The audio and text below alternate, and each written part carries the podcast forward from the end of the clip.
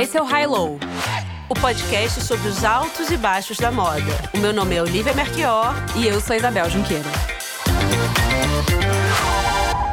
Oi, Oli! Oi, Bel! O episódio de hoje é inspirado por muitas perguntas dos nossos ouvintes que sempre querem saber qual é a faculdade, o curso, qual é o livro que formou os nossos olhares. E para falar um pouco né, sobre educação de moda, de estar aqui com uma participação mais do que especial, com quem eu já tive a honra de trabalhar também, Silvia Rogar, uma das maiores Meninas. jornalistas de moda do Brasil, Bel. que já foi redatora-chefe, editora-chefe da Vogue. Nossa, você já passou por tantos lugares, né, Silvia? Já. Eu comecei no Hard News primeiro, tive uma carreira em Hard News, editora Abril, Jornal Globo.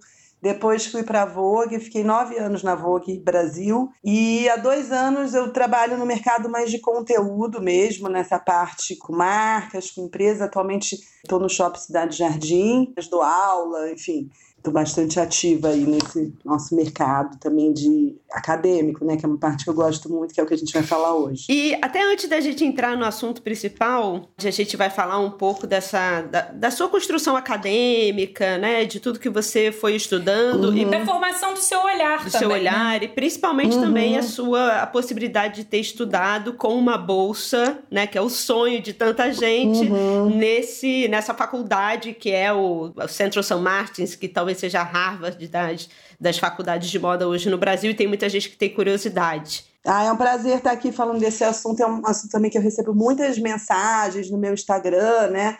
Sempre que eu volto a esse assunto, minha caixa aqui enche de mensagens e eu tenho o maior prazer em ajudar, porque eu acho que em algum momento também alguém me ajudou a fazer esses applications, a me orientar, né? E, e, e, no fim eu fui, a, eu não sei se vocês sabem, eu fui a primeira brasileira a fazer o mestrado da Samar. Gente, então, que chique! Eu também ajudei muita gente depois. É, porque eu fui a primeira a conseguir, né? Enfim, não, acho que talvez por questão da bolsa, né? Porque é um curso muito caro também, né? Que eu só tive acesso porque eu consegui essa bolsa. Então, Qual foi exatamente o seu curso? Foi MA? O meu foi o MA Fashion, é o mestrado em moda o mestrado em moda, ele tem algumas pathways, né? Eu acho até que ele deu uma mudada desde então, mas na minha época era o único mestrado. Então, é, os estilistas e jornalistas cursavam o mesmo curso básico, era o mesmo curso básico, mas a gente tinha cinco habilitações. A minha era o jornalismo de moda, mas aí tinha women's wear, menswear, tinha knitwear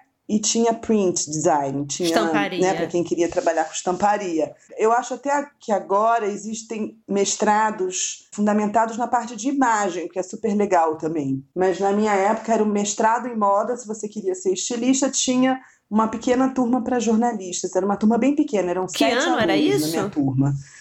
Eu fui em 2003 tem bastante tempo, gente, já tô antiga, então assim. Antes da gente entrar na, na, Central St. Martins, eu queria até saber, você falou que você, você foi, você se formou em jornalismo pelo FRJ, uhum. você começou trabalhando uhum. em, com Hard News. E aí, qual foi o seu catalisador para ir para moda? E onde é que você buscava informação? Assim, como é que uhum. você começou a formar eu o seu olhar para moda? É super legal da gente falar, é porque Bel, na minha época, né, eu entrei na faculdade dos anos 90, né? Não existiam muitos cursos de moda. Assim, talvez existisse um ou outro. Eu morava no Rio, né? Eu sou carioca talvez existisse um curso ou outro, assim, no máximo dois, eu acho, entendeu? E não sei se eram graduações na época, talvez. Era fosse, Veiga de Almeida, é, não era? Era a Veiga, de Senai era aquela de Ipanema, Joana Angélica. Era... Tinha o Senai C-Ticket também, mas ele ah. era super voltado para a indústria e não tinha uma área de criatividade, indústria, assim. É. E acho que na nossa, enfim, nos anos 90, assim, não era tão organizada na nossa cabeça, não existia essa a indústria de moda não, no Brasil não era tão organizada. Assim, mesmo que você gostasse disso, você não via muito como uma possibilidade, entendeu? Na sua vida, assim, eu vou trabalhar com moda, sabe? Quem enxergou isso estava bem, era bem visionário, assim, porque eu não, não enxergava isso. Não, mas nem eu, eu... Me, eu me formei nos anos do, 2000 com a, com a Oli e eu nunca pensei também em fazer jornalismo de moda, assim. Veio muito depois. É, eu acho que veio muito depois, eu acho que a gente não tinha, né? Eu acho que depois as semanas de moda foram sendo organizadas, os eventos de moda, esses cursos foram ganhando um currículo mais consistente, né? E aí a moda também ficou na moda, né? Eu acho que teve essa coisa da moda, ganhou um, um, protagonismo nos jornais, né? O São Paulo Fashion Week, as modelos, uma geração toda de modelos, né? Indo para fora e um crescimento, as marcas chegando no Brasil. E aí eu acho que isso realmente deu esse impulso para muita gente querer estudar moda. Eu sempre gostei muito de escrever, e eu sempre gostei muito da área cultural. Então eu achava que eu ia ser jornalista de cultura.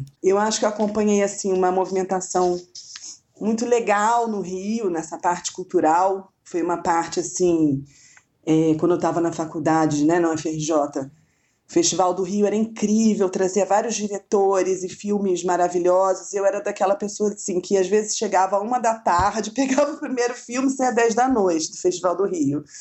E eu acho que isso foi uma coisa super importante aí, falando do que me preparou. Acho que essa coisa do, do cinema foi muito importante na minha formação Mas não, de moda. não teve só cinema, né? Imagem. Cinema, música, porque você chegou a falar pra gente. Música, música, é, eu gostava muito, assim, eu sempre gostei muito de música. Também que nos anos 90 teve uma coisa muito fértil, assim, do hip hop, eu gostava de Public Enemy, de Bush, Beast Boy, sabe? Comecei a me conectar com uma galera de skate, então eu passava todo meu domingo ali naquela pista de skate que tinha no arpoador. São coisas que hoje você entende que tem uma, tudo a ver com moda, mas que naquela época para mim a relação não era tão direta, sabe? O Rio de Janeiro tinha aquela noite pasteurizada, né? Todo mundo ouvia, né, aquelas músicas de rádio FM. A gente cresceu muito nisso, né? Muito numa pasteurização. E a minha turma da faculdade começou a fazer outras festas, começou a ouvir outras músicas e foi o início da Casa da Matriz. Quem fundou a Casa da Matriz era um amigo meu da FRJ que acho que vocês acompanharam, foi um lugar super importante. Frequentamos, estivemos lá. No Nossa, Rio. eu fiquei arrasada é. quando anunciaram que fechou. Fechou agora, né? Sei lá. Fechou agora. Ano passado, também. alguma coisa é. assim. Foi assim, eu vi os primeiros shows do Los Hermanos na Casa da Matriz, a gente tinha fita demo, sabe? Assim, a coisa da música era muito forte. A história da Casa da Matriz, para minha geração, foi muito forte, foi uma coisa que saiu de dentro. Eu vou dizer, pra, eu acho que para alguma, algumas gerações, eu acho que a Casa da Matriz formou e, e promoveu o encontro de diversos artistas, né? De, de, de várias gerações. Exato, de teatro, inclusive, muita gente assistiu peça legal lá dentro, não foi só show. E eu acho que foi uma coisa que mudou a noite do Rio ali, de ter uma noite mais alternativa, né? Mais ligada a essa parte de comportamento, assim, que o Rio de Janeiro até então teve outros, né, movimentos no Rio, Circo Voador. Foi uma Mas noite você já estava indo fazer cobertura? Você já estava trabalhando, frequentando esses lugares, foi, trabalhando? Foi nesse, foi, foi. Só que eu comecei muito no Hard News também. Então, é, eu comecei trabalhando no jornal Dia, foi meu primeiro estágio, que o jornal Dia é um jornal é, do Rio de Janeiro, que cobre bastante os eventos da cidade. Então, eu cobri tudo que vocês possam imaginar de cidade. Realmente conheci o Rio de Janeiro a fundo. E depois eu ainda passei um ano no Extra, que também é outro jornal do Rio de Janeiro, do Grupo Globo, que é um jornal popular também, é um jornal voltado para a cidade. E aí eu fui para Veja, assumi uma vaga aqui no uma vaga no Rio, na sucursal do Rio, que é uma vaga muito que era muito voltada para comportamento. O Rio sempre foi, né, um, um, uma fonte de comportamento do Brasil inteiro, né? Assim, a gente sempre falou isso, que explode no verão do Rio, vai para as outras cidades, enfim, ou pelo menos por muito tempo foi assim, né? Modas de verão, essas tendências, comportamento, a novela que explodia e todo mundo usava a pulseira da protagonista, é, lembra? Assim, tinha uma coisa com a Rede Globo. A novela sempre ditou muito moda, né, no Brasil, pelo menos na nossa época, né? Enfim, não sei se hoje em dia é tanto, mas naquela época a novela Agora é o Big Brother. influenciava muito a cor, é, a cor do esmalte da protagonista, ou até coisas assim legais que começaram a surgir nessa época os irmãos Campana fizeram a primeira parceria com a Gasterne, quando ninguém falava muito de parceria, eu fui lá conhecer a coleção, entrevistar eles. Nesse momento eu comecei a conhecer os estilistas do Rio, assim, né, o o Davi Azulay, entrevistando para matéria de moda praia, que era um cara incrível. Eu comecei a, a conhecer mais as pessoas e, e, eu me apaixonei pela moda. Aí eu entendi que isso era o que eu gostava. Todas essas matérias que, né, que você foi conhecendo os é. estilistas é. do Rio, que aí te deu um clique. E lendo coisa. Aí foi uma época que eu comecei a acompanhar as coisas de fora. Eu acho que a moda lá fora estava ganhando também uma repercussão né, mundial. Eu me apaixonei pelo McQueen, comecei a acompanhar o trabalho do McQueen. Eu fui gostando muito pela parte do comportamento e pela parte das pessoas. Eu sempre me interessei muito pelas pessoas da moda. Eu lembro que o McQueen e o Galeano, nossa, quando eu descobri assim que eles faziam, comecei a acompanhar, né? Foi uma coisa determinante para mim. E, e, foi nessa época que você e... conheceu a Sam Martins? Foi através do McQueen? Foi, foi nessa época. É, eu fiz um curso de um ano de fotografia no Senac, que era um curso técnico, assim, bem completo. Isso também foi uma coisa importante, né, pra gente que trabalha com moda. Pensar a imagem. É, eu acho que isso é super importante. Então, até o momento, vamos lá, organizadamente, eu acho que essa parte da imagem, que eu sempre gostei muito de cinema, né, e de e ter feito esse curso de fotografia e ter passado pelo hard news, eu acho que foram coisas importantes porque. Mas é um jump de hard news para mercado de luxo, assim. Acho que foi muito importante ter passado pelo hard claro, news mesmo, claro. assim. Isso me deu uma coisa de levar a informação muito a sério, assim, que eu acho que é uma coisa importante da gente discutir hoje, porque a gente vive um mundo de fake news, um mundo que eu acho que a gente precisa de profundidade, entendeu? É. Eu vou escrever, sei lá, uma matéria séria, como, sei lá, eu cobri o crime do goleiro Bruno na Veja. Caramba, foi capa, meu enfim. Deus. Com a mesma seriedade que eu vou fazer uma matéria de moda, porque eu acho que as coisas têm que. A informação é uma coisa muito séria quando entra na casa de alguém. Antes de você, antes de você entrar na Vogue, você fez. Você estava no Rio, você estava cobrindo, você estava na Veja. E aí eu fui para São Martins, aí ah, foi essa história. Da, eu comecei a cobrir foi, eu estava na Veja quando eu apliquei, porque aí eu comecei a me interessar muito por moda, que foi isso, acho que foi essa época que me interessei muito pelo Galeano, Vivienne Westwood, pelo McQueen, e, e eu gostava muito dos ingleses, muito, assim, dos estilistas ingleses, e a Stella McCartney também estava no início ali e tal. E sempre que eu escrevia alguma matéria, que eu citava a Stella, eu citava o McQueen, eu citava o Galeano, eu citava a tal da Central St. Martins, né, que eles tinham estudado. Aí eu falei, bom, eu quero ir para esse lugar, vou, vou pesquisar, vou ver o que, que são esses cursos. Aí comecei a ler, comecei Naquela época a gente até pedia, né? Eu escrevia, aí chegou na minha casa todo o material, assim, impresso, bonitão da São Martins, enfim. Aí vem aquela lista bonita, né, de ex-aluno, que é um monte de gente bacana. Assim, é um curso caro, né, gente? É um curso, assim, a Libra era 6 para 1, nem sei quanto é a Libra hoje. Deve uma tá loucura, 20, né? Sei lá, na época era 6 para 1. Eu não teria condições, né, de, de pagar ali, né, uma jornalista iniciante, nem meus pais. E aí eu fui atrás de como eu poderia fazer isso com uma bolsa. E aí eu descobri que o British Council tem essa bolsa chamada Tivning. Antes da gente entrar para São Martin, só só contextualizar tá. uhum. um pouco do que que é a Central St. Martins, que é esse lugar, né, que é visto aí tão especial. Então, para quem não sabe, uhum. e na verdade eu só fui descobrir isso também pesquisando, a Centro Somático, como a gente pensa, é até um tanto recente. É uma amálgama, assim, de escolas, né? Exatamente. Ela, ela chama Centro St. Martin's College of Art and Design e ela só foi formada dessa maneira em 1989, porque ela foi uma junção né, da, de duas escolas do século XIX, duas escolas de arte, e depois ela foi também incorporando, incorporando outras escolas. Né? Outras escolas, exatamente, inclusive a escola de teatro. Né? Uhum, exato. É, então, é. então tem, uhum. tem várias várias coisas importantes ali, mas que ela foi se juntando até se tornar o que a gente conhece hoje. A Silvia já começou a falar aqui, mas só para entender quem são uns, alguns dos ex-alunos da, da San Martins, desde o do Bora Axo, a Sarah Burton... América Transu...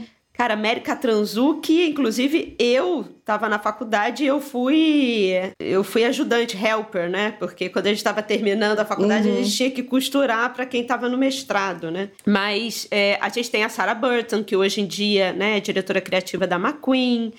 A gente. Christopher Kane. King Jones. Clements Ribeiro. King Jones. Clements Ribeiro, né? Um brasileiro. É, a Angel Chen. Jonathan, Saunders, Saunders, Também foi meu. é, que eu estagiei também com ele, sabia? A Phoebe Philo. Phoebe Philo, o John Galliano, Craig Green e artistas tipo a dupla Gilbert and George. E eu acho que a gente está falando aqui, a Silvia está contando a experiência, mas eu também tive a oportunidade de, de estudar lá na, na São Martins. E eu lembro, Silvia, porque você também foi da Charing Cross, né? Eu fui da Charing Que Cross. era a original, era o prédio original. E eu não sei se você sofreu isso, mas eu lembro que quando eu entrava no prédio, aquela placa do primeiro show do Sex Pistols aconteceu aqui, Uhum. já deixava uma pressão em tudo, né? Você já, já chegava pressionado. Eu tenho que ser cool pra caralho, porque eu estou no prédio, né, do, do epicentro do coolness. Gente, eu sou louca por Sex Pistols. E aí, quando eu descobri isso, foi a glória também, porque eu sempre amei os Sex Pistols, muito. É, hoje em dia o prédio mudou, né? Na verdade tá super moderno Mudou. e tal. Mas a gente ainda passou por essa placa e sentiu a pressão. Eu fui pesquisar, porque eu também achava assim, eu só posso ir se eu conseguir uma bolsa, não tinha a menor condição na época de, de pagar um curso. Então, é, eu fui pesquisar e tinha essa bolsa chamada Tivning, que é super legal, que é uma bolsa para Existe jovens ainda hoje? profissionais, existe. Ela é uma bolsa global, ela tem um número de, de bolsistas por ano do mundo inteiro, né?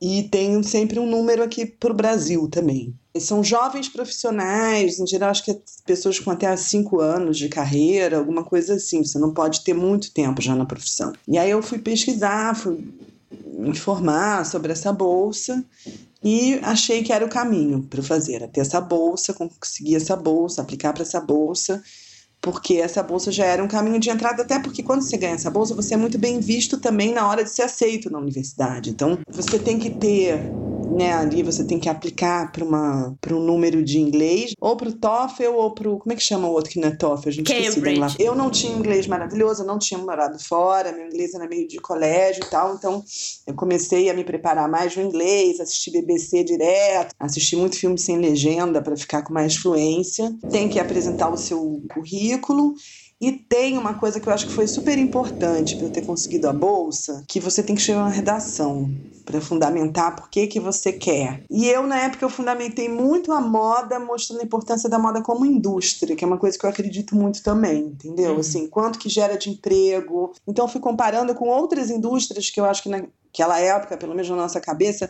pareciam ser mais importantes e mostrando a relevância da moda como fonte de emprego, de renda, de economia, né, para o Brasil Sim. mesmo. Aí eu fui selecionada, tive uma entrevista lá com o cônsul. E eu sou uma pessoa espontânea, às vezes até demais, assim, eu não sou uma pessoa muito marqueteira, sabe, gente? Eu, eu tô aqui, vocês sabem, eu sou meio. Eu sou espontânea, às vezes até demais, falo umas bobagens, assim, porque eu acho que a gente hoje tá num mundo muito marqueteiro, Opa! assim, sabe? Assim, tudo. Sabe? Nossa os discursos Senhora. são muito montados, Sabemos. né? E eu não sou uma pessoa assim, né? Eu sou muito espontânea. E aí eu lembro que na hora eu fiz entrevista, eu tava nervosíssima lá com o cônsul. E aí no fim eu lembro que ele perguntou assim: Mas por que, que você acha que você merece essa bolsa? Por que, que você acha que você quer ir pra Inglaterra? E eu falei uma coisa meio assim: Olha. Eu adoro humor britânico. Aí eu comecei a falar dos filmes, assim, e o cara adorou. E ele falou: por acaso essa semana a gente tem um festival do Monty Python aqui, vem assistir com a gente. Aí eu falei, bom, eu tô achando que, que rolou, sabe? Talvez até por eu não ter ido com esse discurso formatado, que eu acho É. um mundo bastante formatado hoje, sabe, gente? Também. Total, total. E, e aí foi isso, e aí eu ganhei a bolsa. Com a bolsa eu apliquei para as faculdades lá. Eu não apliquei só para St. Martins, eu apliquei para London College of Fashion, para St. Martins, e para uma que chama, a Olivia deve conhecer, aquele Surrey College of Art and Design. E É bom pra- lembrar isso, né? Para quem não sabe, é, a Centro St. Martins faz parte de um grupo que chama Universidade de Londres, né? Nesse guarda-chuva das universidades tem várias dessas aí que a Silvia tá, tá falando. que eu falava, bom, agora eu ganhei essa bolsa, eu vou ter que ser aceita, né, numa faculdade, pode não ser essa São Marcos. E a bolsa era o quê? A bolsa era, pagar, era não pagar o curso É. ou a bolsa A você bolsa ganhava uma era o grana... seguinte, a bolsa ela pagava o seu curso, ela tinha um- uma bolsa mensal para você se manter, que obviamente não era uma coisa, né? Você se mantém ali dividindo apartamento, né, com outras pessoas e é, é basicamente para moradia e alimentação essa bolsa, uhum. e transporte, né? Tinha um custo inicial quando você se mudava, sabe? Tinha um, uma primeira uma primeira ajuda de custo na mudança, né? Que você comprava a sua passagem e se instalava também. Eles pagavam primeira... até a sua passagem? tinha essa ajuda de custo inicial, entendeu? Que não sei, que aí você usava ah, como. Mas assim, entre aspas, você podia usar comprando a sua passagem. Podia, é. é. eu tô querendo me jogar aqui é. do, do 13 terceiro andar, sinceramente. Tinha uma ajuda de, de custo inicial, assim. e eu, assim, eu realmente só viabilizou porque eu ganhei essa bolsa, porque o mestrado, né, era mais caro, né, que a graduação, enfim. Tava falando do episódio de, do Óleo com Enxaqueca hoje, eu falei um pouco da minha ida. E, cara, eu sempre fui a negação das bolsas, dos esquemões. Não sei, uhum. eu nunca, nenhum projeto que eu já fiz na vida, eu consegui um dinheiro de governo, nada. Sabe? Não sei o que, que são essas leis, todo mundo consegue uma grana, eu não consegui absolutamente nada. Bolsa, então, esquece. E aí, o meu, o meu processo foi bem mais caótico do que o seu. Assim, eu falei, vou lá, tem que ir comecei a trabalhar no. Aí você foi meio na Não, raça. fui fazer ah. dinheiro uhum. é, trabalhando no cinema, pegando 500 mil coisas de, de longa-metragem, publicidade, tudo ao mesmo tempo, para fazer caixa. Passei a, a, a, sacolinha ali com a minha família, cada um deu um troço, não sei o quê.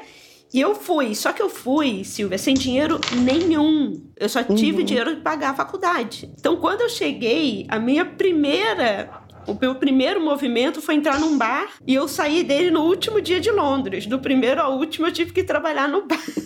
Ou você vai da maneira organizada, né? Se você é uma pessoa organizada e inteligente, como a Silvia aqui, procurem as bolsas que elas existem. Se você for um doido, caótico e quiser passar um perrengue bonito, você faz que nem eu. É guerreiro que também dá certo, né?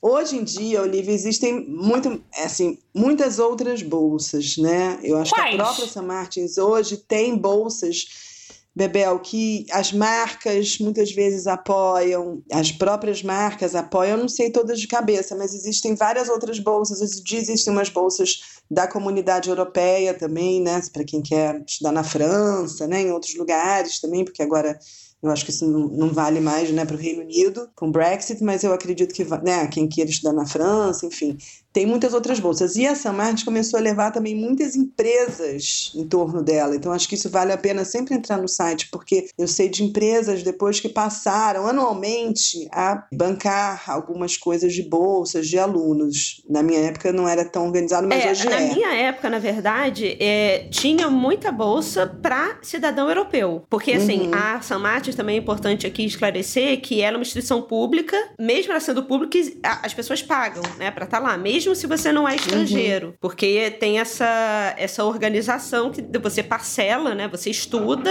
e depois uhum. você vai uhum. pagando, quando você entrar no mercado de trabalho, o custo da sua graduação. Exato. Que é um grande problema, né? E também tinha, também tinha pessoas, por exemplo, eu tinha um amigo lá que ele, ele não era inglês, ele, ele foi para lá e ele começou a estagiar com uma McQueen. E na época, o mestrado dele o McQueen pagou. Então, acho que também tem essa coisa das marcas, né? Você, é aquele talento que a marca quer apostar. Esse meu amigo, eu lembro que ele teve esse curso bancado ali pelo McQueen, porque, enfim, ele era um estagiário muito talentoso e deram esse, essa oportunidade. Sem a, a formação. É, ele, ele já estava ali, né, trabalhando ali no dia a dia do ateliê e ele aplicou para o mestrado, passou e eu sei que ele teve esse apoio. Então, as marcas uhum. também apoiam quem está ali no dia a dia, né? A São Martins tem hoje em dia umas bolsas ligadas às marcas, né? Hum. É, é eu, eu, lembro que os europeus que tinham, nascendo, tinham essa, é. essa, facilidade, mas, por exemplo, pelo menos na minha turma, é, tinha muita russa, muita chinesa,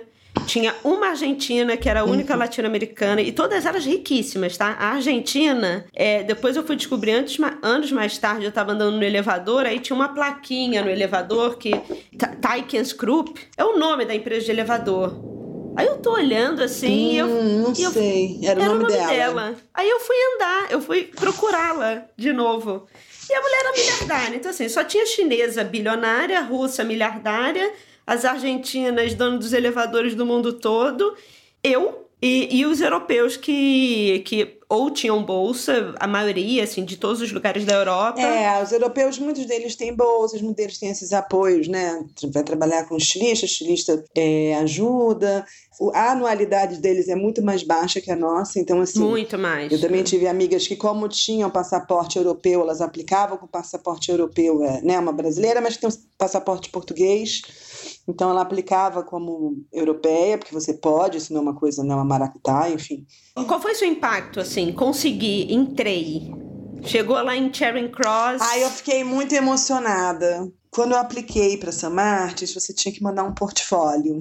Aí eu chamei um amigo meu, que era diretor de arte, de agência. Eu falei, você vai fazer isso comigo. Eu passava todos os fins de semana na casa dele, dormia lá, faz, fiz um portfólio lindo. E eu acho que isso também é uma coisa que vale muito a pena, assim, você investir nessa apresentação visual máximo, e, se e, dedicar, como e, você e como é que foi? Como é que era o seu portfólio? Porque eu lembro da Olly me falando de como ela construiu o portfólio dela, que ela fez o curso do Charlie Watson, né? E que todo mundo tendia a fazer um portfólio todo bonitinho, né? Com tudo certinho.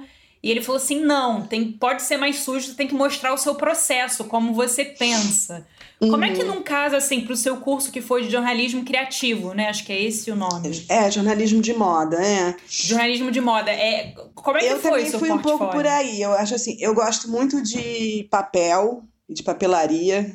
E, e eu fiz uma coisa bastante artesanal, como se fosse quase um mood board, assim, um scrapbook, sabe? Então, eu montei um álbum com as minhas matérias, mas muita coisa feita à mão, sabe? Muito assim, colado mesmo, é, fotos e esses papéis diferentes que a gente comprou.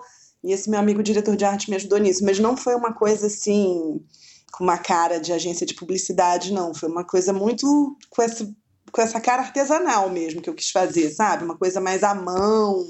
É. Que ele visse assim, que eu não paguei alguém para fazer, eu fiz. É, né? o, o, o, aí... o Charles ele falava assim para uhum. mim que eles não estão querendo saber se você é uma boa designer gráfica, eles estão querendo saber como você pensa. Então Exatamente, você tem que mostrar né? as uhum. ligações, as conexões, da onde você junta, como você junta, como que a ideia sai a partir da, das referências. E ele falava, eles, eles querem ver a sujeira, eles querem entrar na sua cabeça e ver a sujeira. Eu acho isso bem legal. Eu acho que tem que ter o teu olhar, né?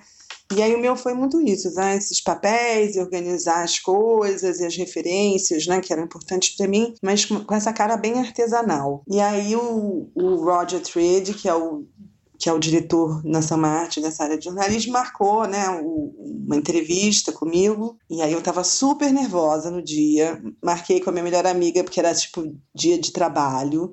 Marquei com essa minha amiga numa livraria perto do nosso trabalho. Pedi uma taça de vinho, que eu sempre acho que eu falo inglês melhor. Todo mundo, meu amor. Até japonês a gente fala. Exato.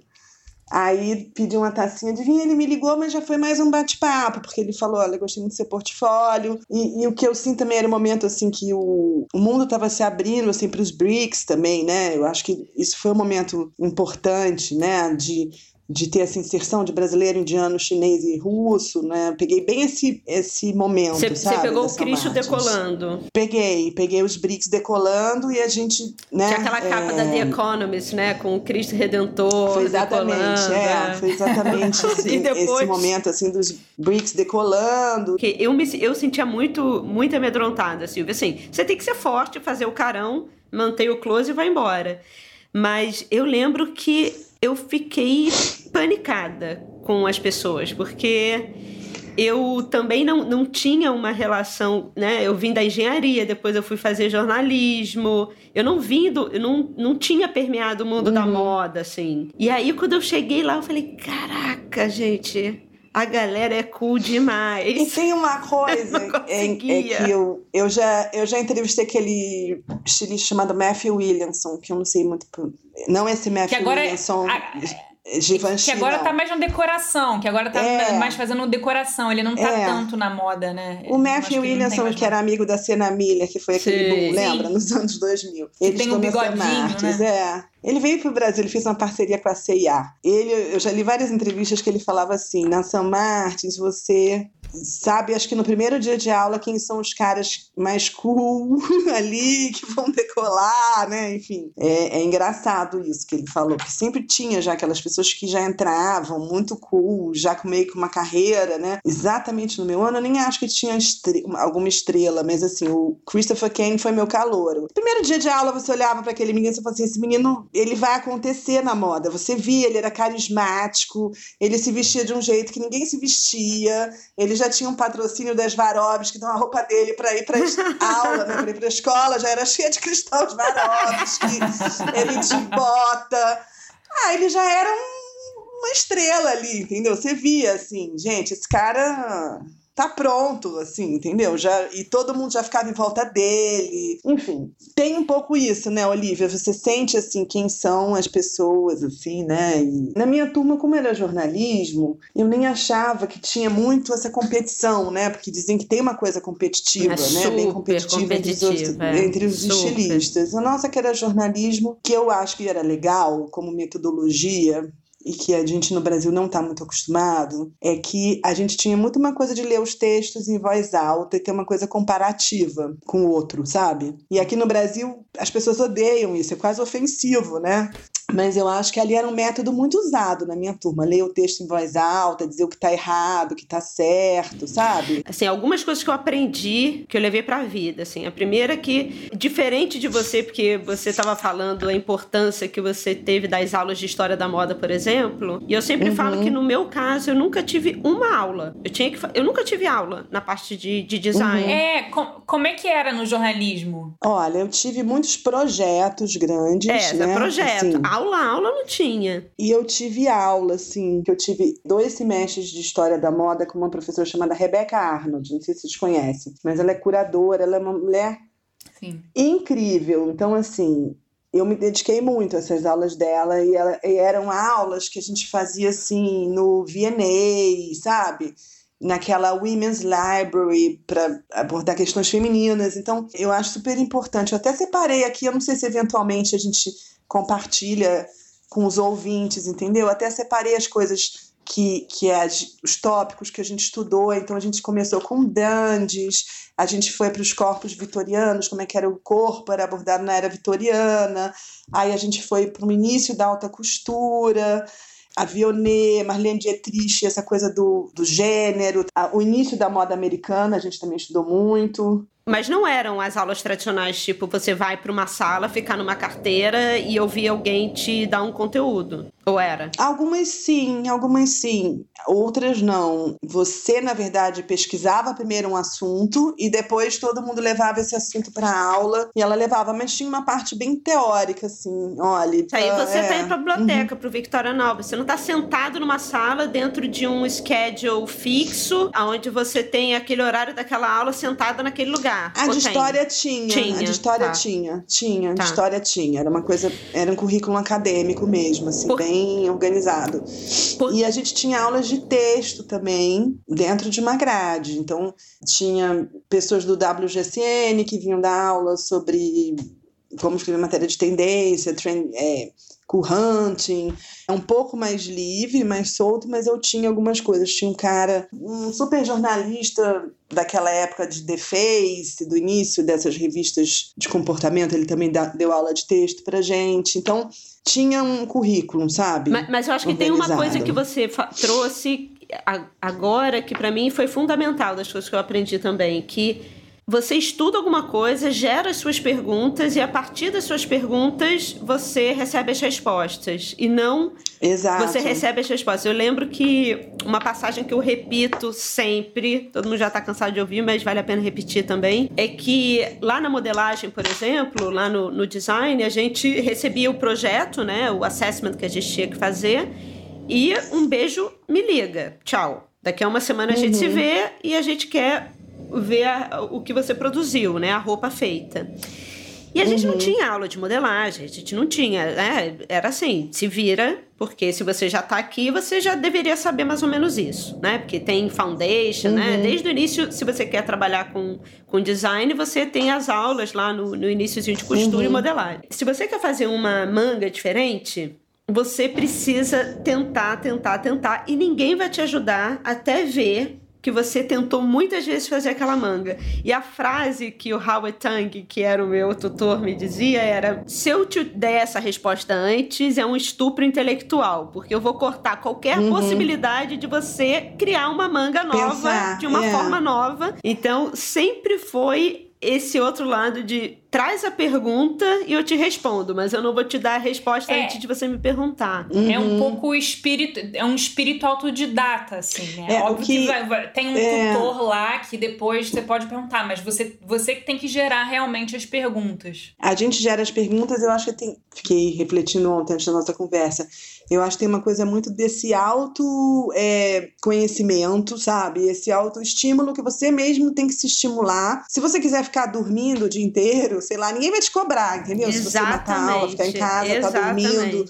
Agora, eu acho que você tem que criar ali a sua rotina e o que você quer daquela experiência sabe? Então, uma das coisas que eu falei para vocês que eu criei de rotina da minha experiência foi que eu entrei lá e falei: caramba, que biblioteca é essa? Sabe? Eu que sou louca por revista, não só por né, livros, mas também revistas. Eu falei: existe a Vogue aqui desde do número um da Vogue América.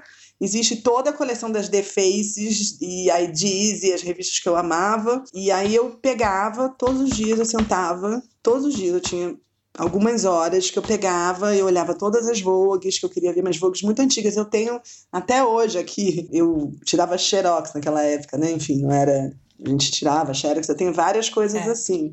E também aprender, que eu acho que é muito importante nessa formação, da gente aprender as pessoas que foram fundamentais na moda. Então, assim, estudar muito Balenciaga, Balenciaga, Cristóbal, sabe? Enfim, Vionnet. Eu me dediquei muito a esse estudo desses criadores que eu acho fundamentais, sabe, para moda.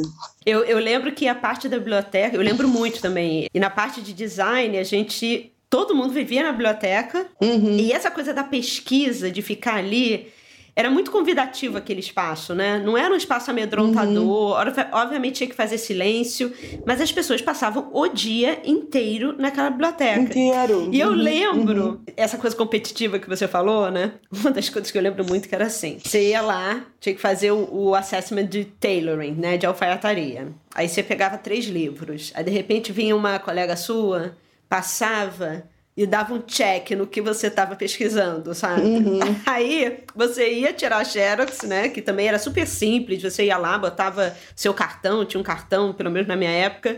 Você deixava o livro no lugar. Aí, de repente, só vinha aquela, aquela sua amiga lá, catava o livro. Aí você via ela levando o livro lá pro... E aí, se você tinha descoberto um livro que tinha algo muito incrível para sua coleção ou para entrega do seu trabalho, você pegava aquele livro, levava para casa e você ficava renovando e não entregava o livro de jeito nenhum.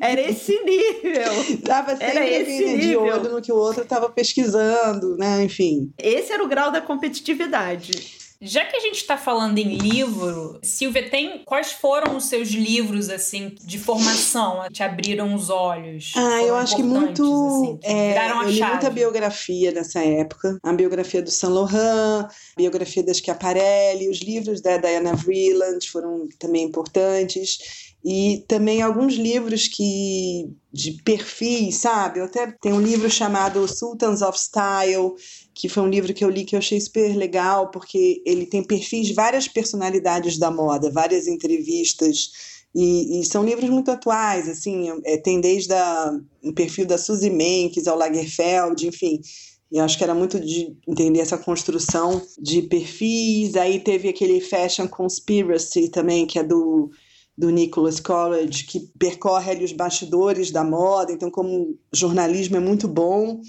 mas eu, eu me dediquei muito a essa parte também de ler essas biografias, né? E muito também a pesquisar essas pessoas fundamentais, mergulhar ali na história mesmo, sabe? Assim, eu me dediquei muito à fotografia nesse período. Então, acho que assim, tudo relacionado ao Cecil Beaton, Irving Penn, Ali Miller, Horst, eu fui entendendo muito o que, foi a fotografia ao longo do tempo. A fotografia também, quando a gente chega ali nos anos 80, 90, entender punk, skinhead, também pesquisei bastante sobre isso. E aí você voltou e por causa da Sam Martins você já descolou o job na, na Vogue ou como não, foi? Não, eu voltei. Eu não conhecia ninguém nessa área direito. Assim, não tinha conexões. Eu comecei a mandar meu currículo e falar com várias pessoas que conheciam pessoas. Então, a minha chefe na Veja, né? Eu não queria voltar para Veja, fazer a mesma coisa, até porque não era uma revista de moda. E ela falou: Olha, eu conheço a Glória Calil, vou mandar o seu currículo para a Glória. A Glória, na época, ela foi uma pioneira na internet, né? Porque ela tinha o Chique, é, que já cobria a semana de moda. E assim, eu lembro que as revistas de moda nessa época nem tinham site, a Glória já estava no digital. E aí ela me apresentou para a Glória, a Glória me recebeu super bem, que eu também acho que eu sou super agradecida, porque eu acho que são essas pessoas que ouvem, falam, ah, tem essa pessoa chegando, fez esse curso, queria te conhecer. Eu acho isso, quem faz isso de uma generosidade enorme, porque a gente sabe que nem é todo mundo que faz. Assim, muitas pessoas que eu entrei em contato é. já me responderam, e tudo bem. Idem. Mas é, a Glória me recebeu. Então, meu primeiro emprego nessa volta foi com a Glória, cobrindo Semana de Moda. E aí eu tinha amigos ali em comum, né, com pessoas da Vogue. E eu comecei a fazer frila para Vogue. Eu comecei a colaborar como frila. Eu trabalhava na Glória e escrevia frila, sugeria pauta. Com isso, né, quando teve a vaga de redator-chefe, eu fui chamada, mas Acho que muito por isso também, né? Era um momento que a Vogue estava mudando ali, estava tendo uma, uma transição, e, e, e, eu acho que eu uni essas duas coisas de ter esse olhar do hard news, e, mas também o da fotografia, o da moda, né? As duas áreas. E você acha que e você acha que definitivamente foi um life changing para você? Ah, foi. E ter, ter, ido estudar fora? Eu acho que foi um life changing porque acho que foi no momento também, né, Olivia, que aqui no Brasil acho que eu não teria tido acesso, né, a tudo isso, não existiam esses cursos. Hoje em dia eu acho que até você tem muito, né, mais informação, tem cursos ótimos aí hoje em dia sendo formados, mas eu eu percebo assim que eu, eu tive essa formação. E acho até que no início não foi fácil, tá, Olivia? Porque eu acho que talvez você tenha passado por isso. A gente aprende moda de uma maneira muito diferente nessa Martins, né? Do que eventualmente. Eu acho que é muito livre, é muito criativo, é muito sem amarras também, né? E eventualmente você vai para uma situação, né, de, assim, é, é diferente, eu acho, né, você lida com outras questões, assim, que eu acho diferente um pouco, e? E, e hoje, e, e, hoje em dia, por exemplo, se uma pessoa, hoje, né, você está do outro lado da mesa, é a pessoa uhum. que tá, tem essa possibilidade de dar a mão para as pessoas, de ouvir. Você falou que recebe muito contato, uhum. né, de pessoas perguntando coisas. E você, você acha que até hoje, porque o, o sistema de moda, a educação de moda evoluiu bastante, mas você hoje acha que também faz diferença, porque e aí eu te digo, assim, eu acho que mais do que essa Martins, eu, eu lembro que quando eu fui para Londres, o meu pai Ai, toda vez que eu falo isso, ele fica puto, ele para de falar comigo. Mas ele foi muito reativo. Ah, eu também, fazer moda. eu também. Então, quando eu decidi esse capítulo da minha vida. Muito puto. Todo mundo era muito puto que moda não era coisa de gente séria, né? Foi por isso, inclusive, que eu fui para jornalismo, para jornalismo e engenharia, porque é, não podia, assim, como assim? Minha filha, né? Com todas as possibilidades vai fazer moda, que isso? Mas é, eu lembro que quando eu decidi ir para Londres, foi uma briga. Ele falou: eu não tô nem aí para a faculdade que você está fazendo. Eu acho que você tinha que estar tá indo para os Estados Unidos estudar finanças em Stanford. Na, na cabeça dele era isso. Mas eu tenho certeza que você vai ganhar chão. E isso é uma coisa que você vai levar para o resto da sua vida. E eu vou te dizer, se tem uma coisa que eu ganhei nessa experiência foi chão, uhum. né? Porque é uma cultura diferente. Você sempre vai estar tá fora, de, de, certa maneira, da panela. Depois você pode até se introduzir a panela, mas você já chega fora da panela. É, é, as pessoas pensam, né? Uma construção de, de, de, como as coisas funcionam, uma construção cultural diferente. Isso tudo é um choque cultural muito grande, né? Sem dúvida, assim, a vivência, né? É a importante, língua. assim, essa, essa...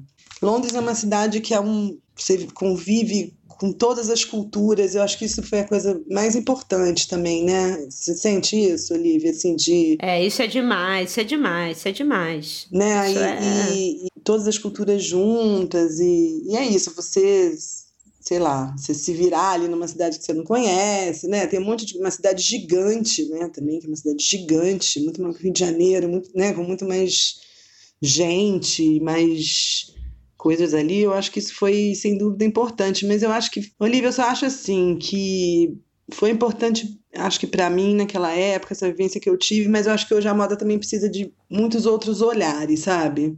É. Eu não acredito que você tem que ter só esse olhar acadêmico, né? Eu acho que hoje a gente precisa, especialmente uhum. no Brasil, trazer um olhar mais genuíno, verdadeiro, brasileiro, sabe? Que eu acho que isso também é muito importante hoje, né? Que a gente traga pessoas com esse olhar verdadeiro, que a gente construa uma verdadeira moda brasileira também. Então, na minha carreira foi super importante, é uma coisa que me emociona ter feito, né, as coisas ali, você conquistar e tudo, mas eu acredito que existam muitos talentos que não precisem dessa né, ferramenta acadêmica, que eles têm os talentos deles e que eles vão trazer o olhar deles também hoje, que eu acho muito importante, sabe? Não, eu um concordo não plenamente. Eu acho que, e é, sabe? É, é porque eu acho que, na verdade, é uma. É construir suas próprias experiências, né? uhum. né? Então, se ela for na academia, se ela for fora da academia, mas eu acho que precisam ser experiências ricas Exato, de, aprendizado. de aprendizado. E aí, quando a gente vai pensar né, riqueza de aprendizado, isso pode acontecer dentro de uma faculdade ou fora. Inclusive, você pode estar na São Martins e ter uma experiência muito pobre de aprendizado. Né? Exato. Né? Depende muito da, da sua relação com a coisa. E você pode nunca ter entrado numa faculdade, mas ter tido experiências riquíssimas de aprendizado. Então... Eu tenho certeza que teve gente que estudou comigo que não teve, entendeu? Eu acho que é, é a experiência de cada um, sabe? E eu acho que, enfim. Eu concordo. E, de, e, depende um pouco do que você quer fazer. Eu tenho pessoas, assim, eu contratei pessoas na Vogue que não tinham diploma superior, por exemplo. E eu lembro que para o RH foi super importante que eu falei, mas isso não é importante. Essa pessoa é a pessoa certa para esse cargo, entendeu? Ela trabalha com moda, é uma coisa muito da bagagem que ela criou, né? Porque às vezes um RH de empresa, nossa, mas como é que você vai contratar uma pessoa que não tem o diploma de faculdade, entendeu? De graduação. Eu acho que é muito da experiência de cada um e o que ela fez, né? Da, mesma maneira que a gente fala que a gente teve essa auto, enfim, se autoestimulou também eu acho que também são vários olhares e referências e bagagens que são importantes para a gente, né? Não ser todo mundo igual, né? Enfim, aí o que você falou. E eu acho também que o aprendizado também não acaba, é, né? Não é só e eu tenho você fez uma que vai faculdade, que assim, acabou é, o aprendizado. Que essa menina né? que chegou. É, você, você, é. falou muito da pesquisa. Menina, uhum. Você falou muito da pesquisa que você teve, né?